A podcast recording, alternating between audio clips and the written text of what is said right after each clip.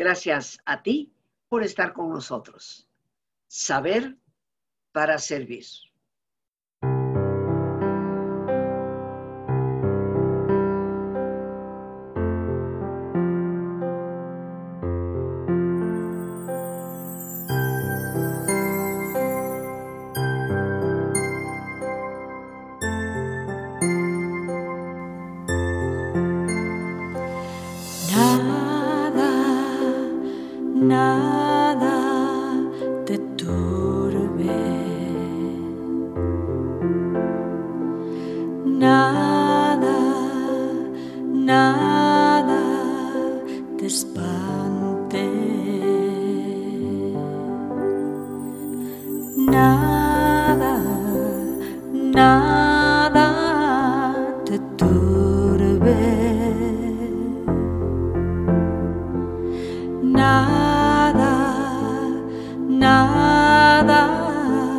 espante.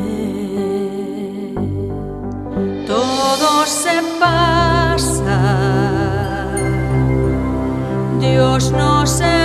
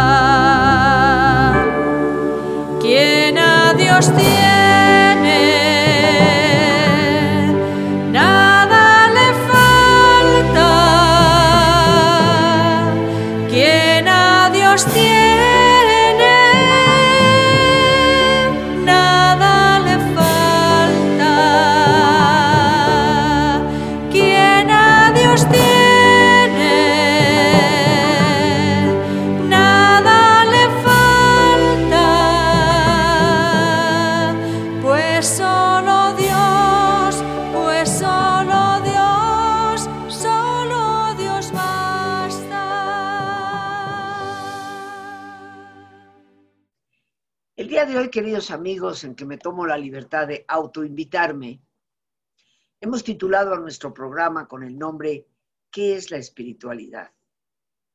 Porque ciertamente que tenemos diversas ideas respecto a lo que representa, de acuerdo a nuestras propias tradiciones, de acuerdo a nuestras lecturas, a las experiencias de vida, pero ¿hay realmente definiciones que se aproximen por lo menos a clarificarnos el concepto de lo que es la espiritualidad?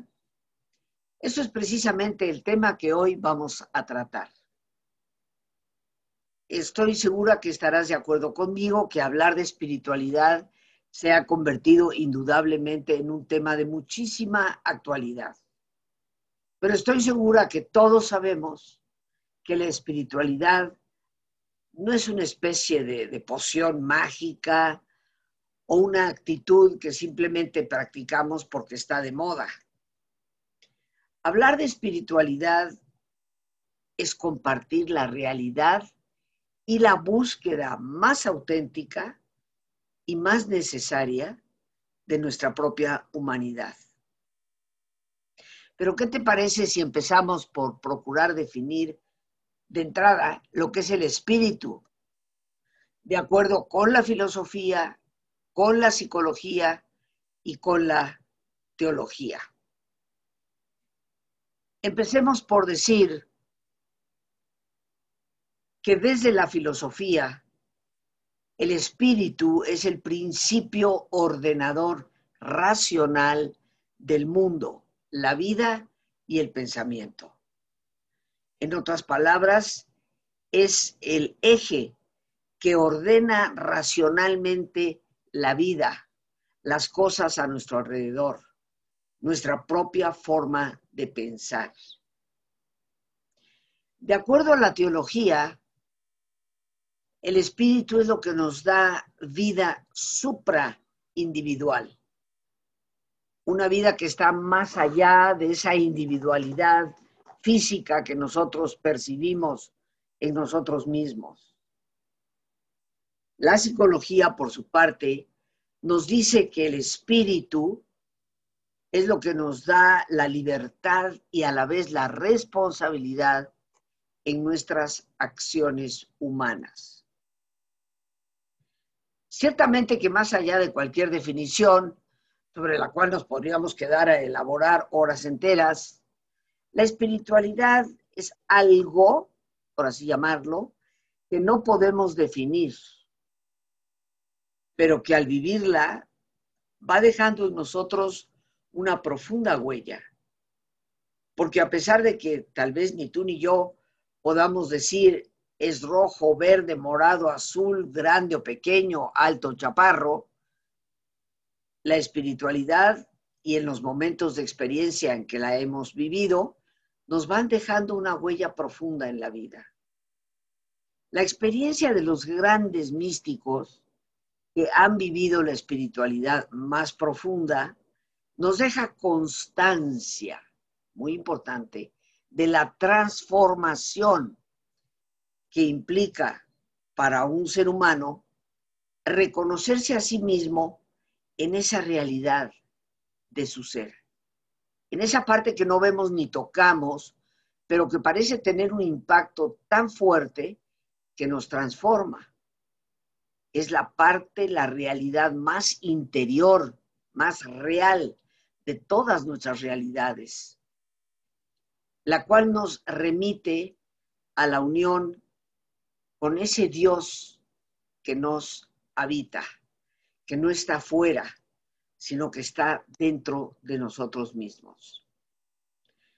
Pero así como hemos procurado acercarnos desde filosofía, teología y psicología a lo que es el espíritu, ¿qué es la espiritualidad?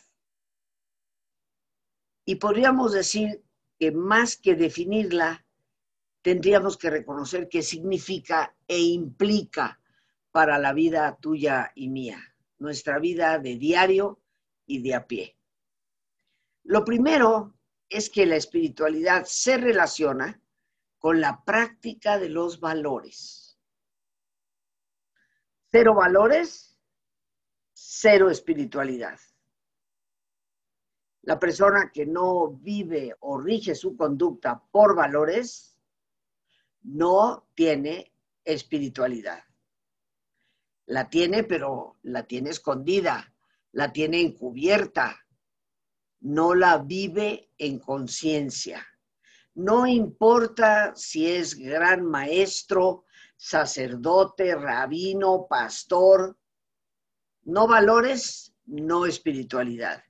Y esto lo subrayo y no me cansaré nunca de subrayarlo mil veces, porque tristemente muchos de nosotros obedecemos a ciegas a personas que por su jerarquía nos dicen haz esto o haz lo otro, pero que son personas que no practican valores, honestidad, justicia, respeto, compasión, etcétera una persona que no practica valores, no importa cuán alto esté en la jerarquía, no es una persona espiritual.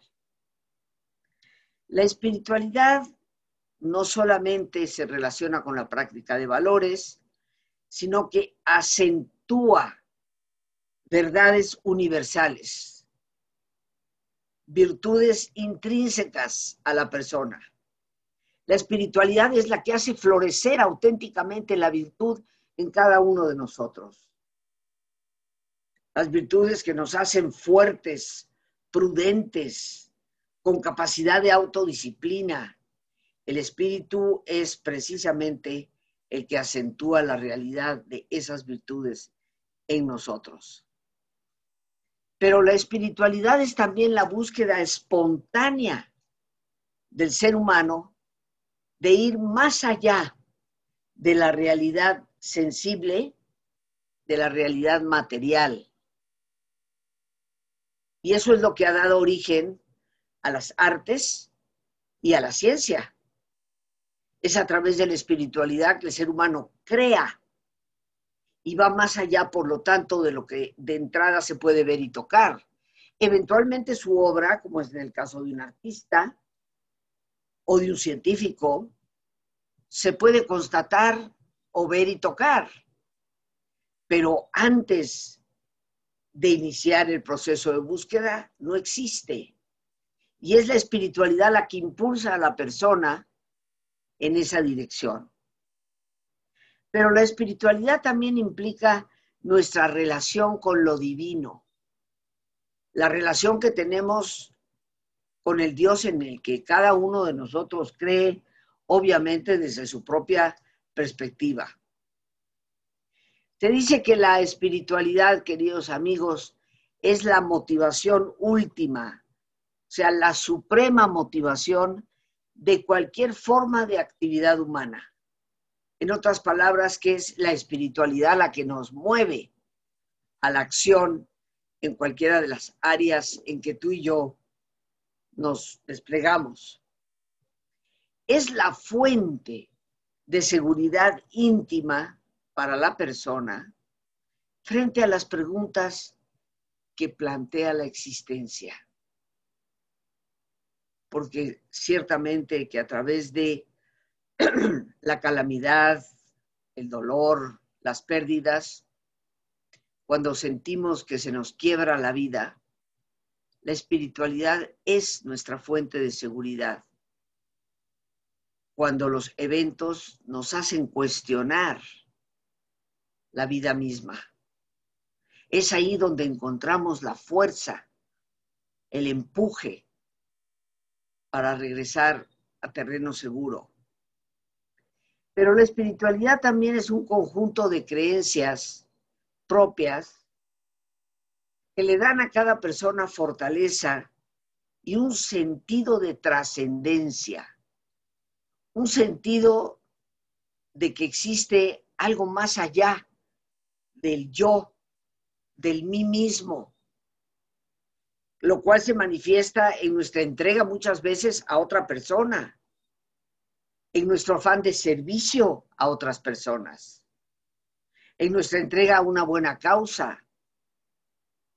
Esas creencias nos dan sentido, nos dan fortaleza y están basadas en la espiritualidad. Ahora, ¿qué es lo que conforma propiamente la espiritualidad?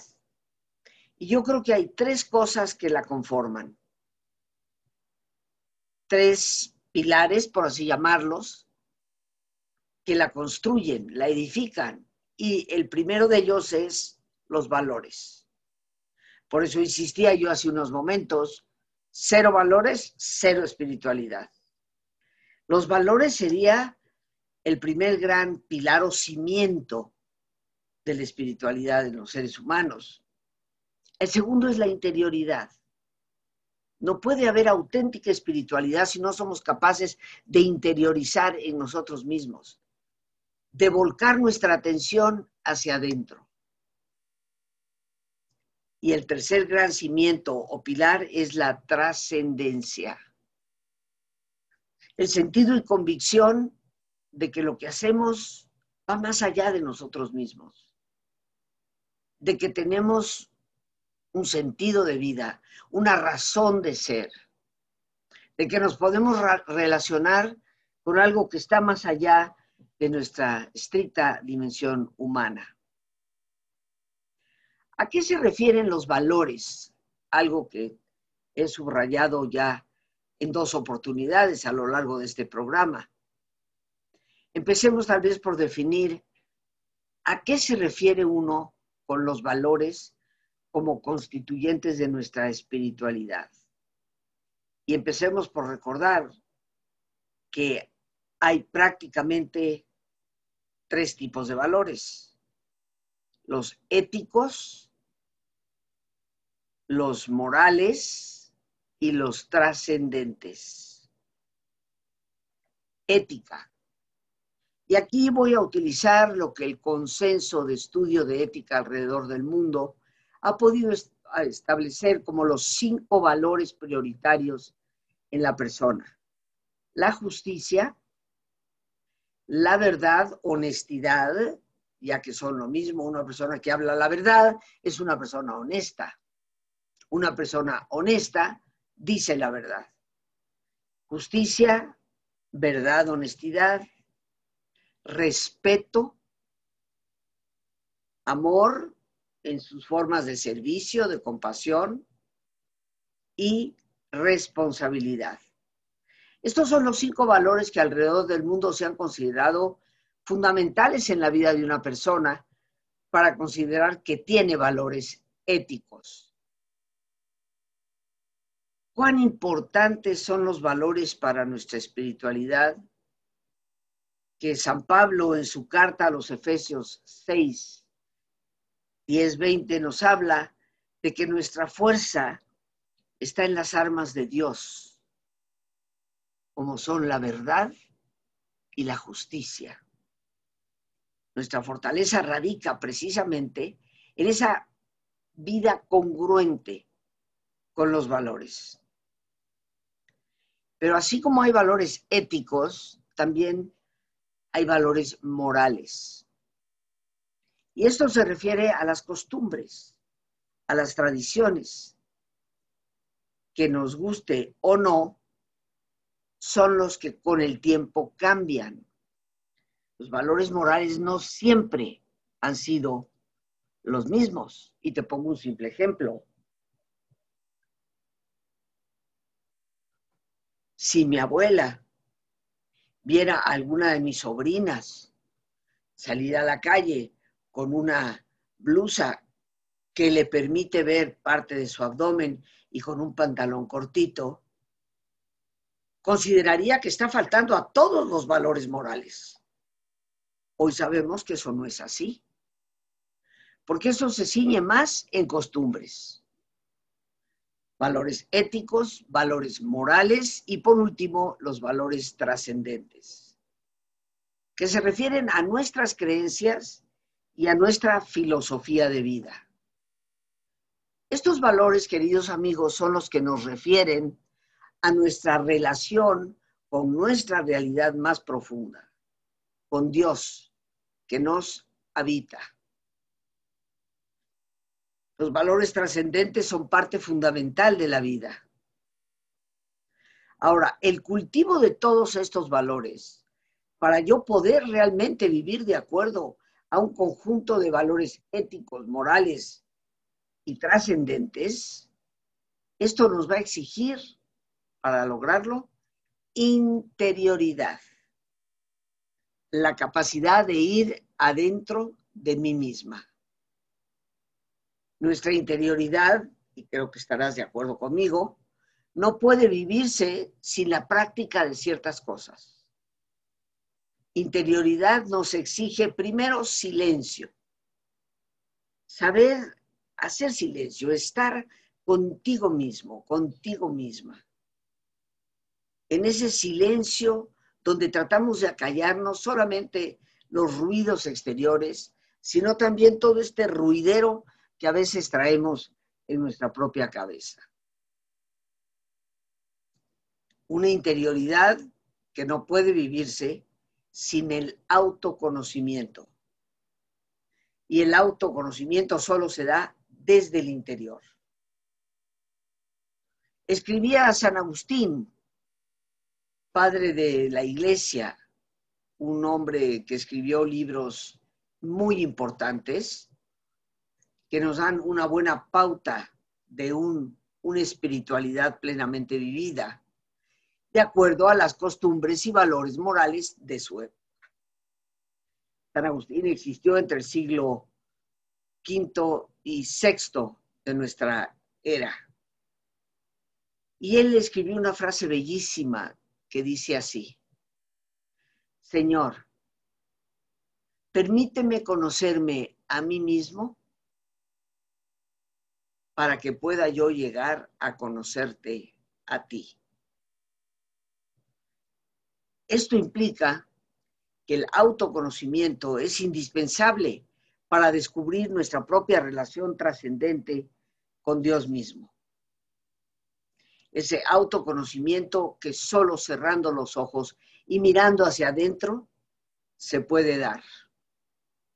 Ese camino que tenemos que andar hacia el interior de nuestra propia persona.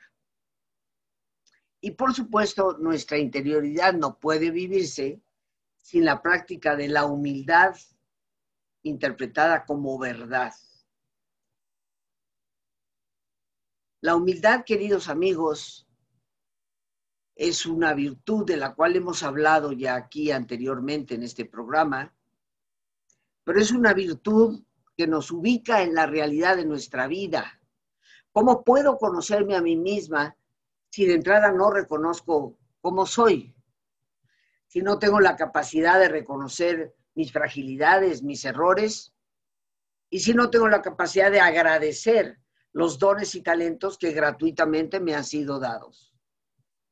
Solo cuando tengo la capacidad centrada de reconocer aquello en que me equivoco, en lo que fallo, y solo cuando tengo la capacidad de reconocer los regalos que gratuitamente Dios me ha dado, empiezo a andar por el camino del autoconocimiento. El silencio, el autoconocimiento y la humildad nos llevan precisamente a mirar hacia adentro, a ubicar nuestro centro a la búsqueda de lo trascendente. Penetrar en nosotros mismos para ayudarnos a descubrir lo que está más allá de nosotros mismos. Y es ahí, en esa dimensión de nuestra interioridad, donde nos podemos relacionar con lo trascendente, esa relación, creo yo, firmemente, depende de que sepamos conjugar tres importantes verbos. Relacionarnos, acoger, que significa abrirnos para aceptar la presencia de, y el amar. Relacionar, acoger y amar. Si realmente queremos a nuestro Dios, de acuerdo a la creencia que cada uno de nosotros tenga en nuestra vida, tenemos que emprender el camino de la relación porque no es una relación impersonal, todo lo contrario, es una relación de un tú con un yo. Hemos de acoger y por sobre todo amar. Pero de esto vamos a continuar un poco conversando después de nuestro ejercicio. Así que yo les pido, si fueran tan amables, de ponerse cómodos. Y si te es posible hacer el alto completo, el alto total, qué mejor que cerrar tus ojos.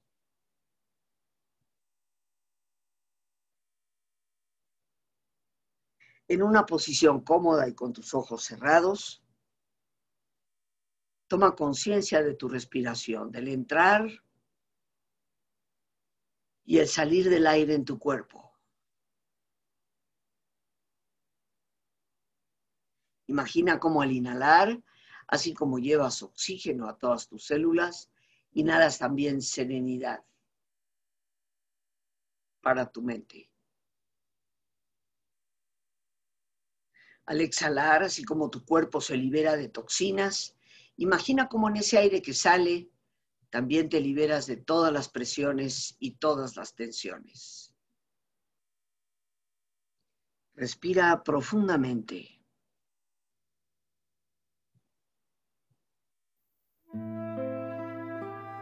Y relaja tu cuero cabelludo. Todos los músculos que cubren tu cabeza.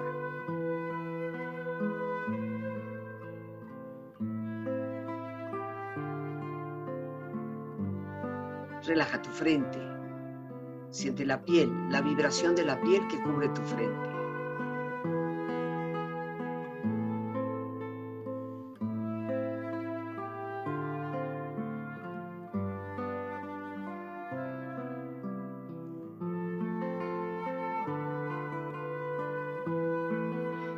tus párpados, los tejidos que rodean tus ojos.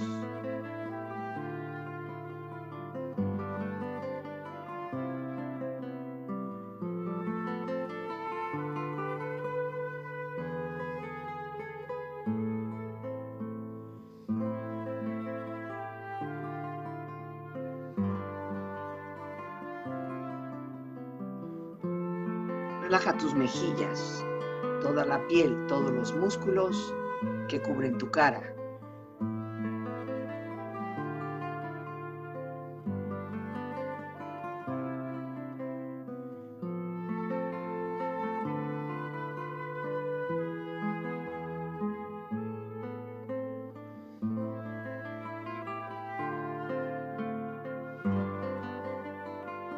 Relaja tu cuello y tu garganta.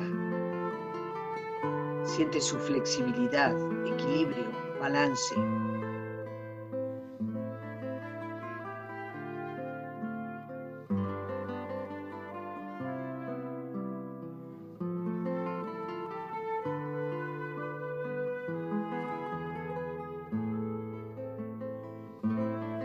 Relaja tus hombros, brazos y manos así como tu espalda, siente una agradable sensación que relaja todos los músculos en estas partes de tu cuerpo.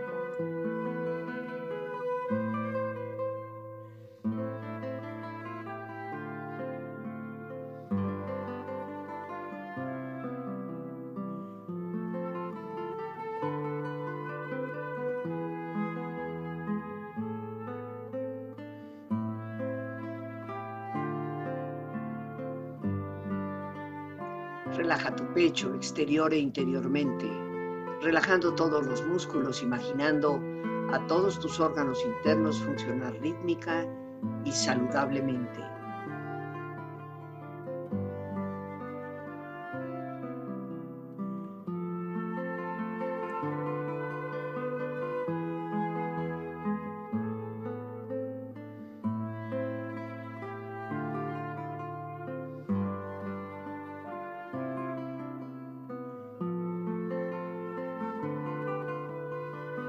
Relaja tu abdomen, exterior e interiormente, relajando todos los músculos, imaginando a todos tus órganos internos funcionar rítmica y saludablemente.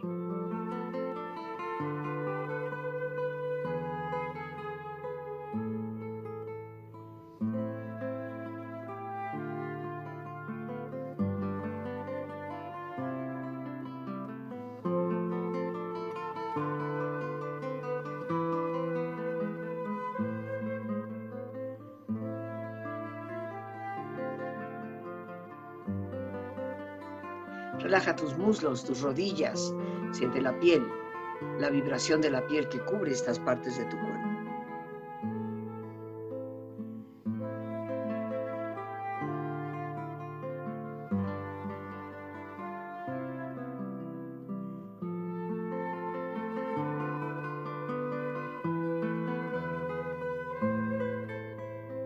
Relaja tus pantorrillas y tus pies.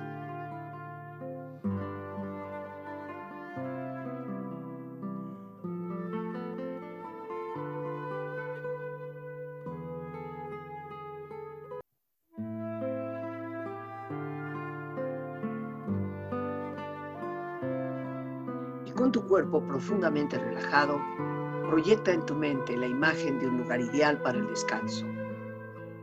Imagina los colores, los sonidos, los aromas. Es una escena de belleza y paz. Siente estar ahí.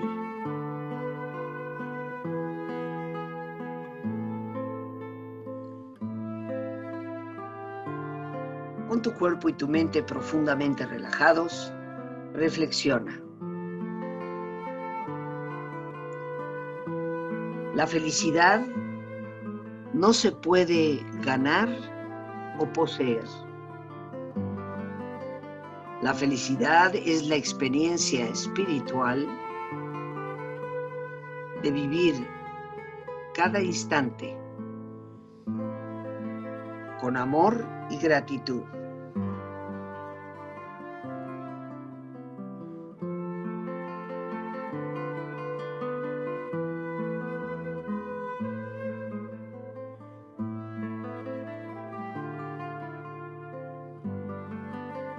La conciencia espiritual se desarrolla cuando eres flexible, espontáneo, desapegado, desprendido y amable con los demás.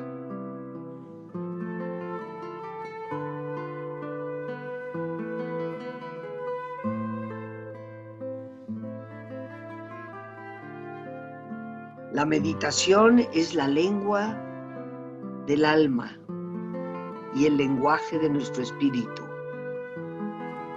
Y nuestros pensamientos errantes en la oración no son sino el descuido de la meditación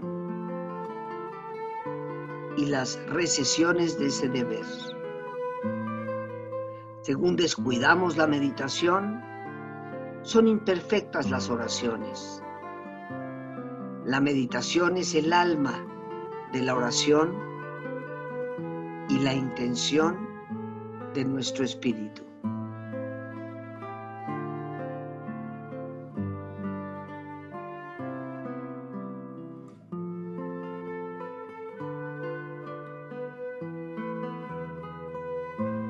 Respira profundamente relájate bien.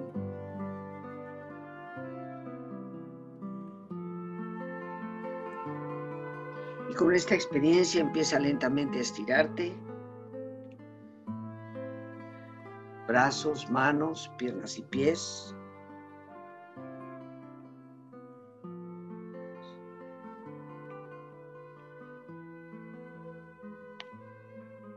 llevando tu cuerpo de nuevo a su nivel de actividad habitual hasta lentamente abrir tus ojos. Ojos abiertos, bien despierto, muy a gusto, bien descansado y en perfecto estado de salud, sintiéndote mejor que antes. Continuamos ya bien descansados, queridos amigos, y quiero aprovechar la oportunidad para invitarte, ya que hoy mismo, lunes primero de febrero, voy a tener el enorme gusto de poder compartir el inicio del diplomado Meditación y Espiritualidad con Teresa de Jesús. Este es un diplomado acreditado por el Carmelo Descalzo en México, la provincia en México. El último módulo estaremos participando tanto el provincial de la orden como tu amiga Rosita 10 módulos en los que abarcaremos la vida y la obra de Teresa, como desde sus escritos, que muy afortunadamente se preservaron en originales desde el siglo XVI, podemos extraer una lección de vida y de espiritualidad profunda, la cual hoy tanta falta nos hace. Hoy mismo a las 7 en punto estaremos dando inicio a este primer módulo en el que estaremos cubriendo la vida de Teresa de Jesús, cuál fue su trayectoria y también cubriremos en este módulo las grandes influencias que tuvo a través de escritos que para ella significaron un descubrir, una espiritualidad mucho más trascendente de lo que pretendían compartir en su propia época. La espiritualidad de Teresa de Jesús es una espiritualidad más que actualizada, yo diría más moderna que muchos de los que hoy pretenden inventar el hilo negro. Viajar a través de su obra es descubrir un Dios lleno de misericordia, una relación infinitamente positiva y sana con ese Dios y una dignidad respecto a quiénes somos y cómo podemos relacionarnos. Para informes puedes llamar al 55 37 32 9104. Lo repito con gusto, 55 37 32 91 04. En ese teléfono puedes comunicarte o enviar un WhatsApp o un Telegram. Con todo gusto desde ahí te daremos respuesta para que puedas tener los datos para poder ingresar a la reunión. Será un enorme gusto y alegría y privilegio compartir esto, que para mí ha sido transformante. Como tú sabes, yo hice una maestría en mística y ciencias humanas en la Universidad Católica de Ávila y tengo una especialidad en Teresa de Jesús y Juan de la Cruz desde el Centro Internacional Teresiano San Juanista en la ciudad de Ávila y en la Universidad de la Mística.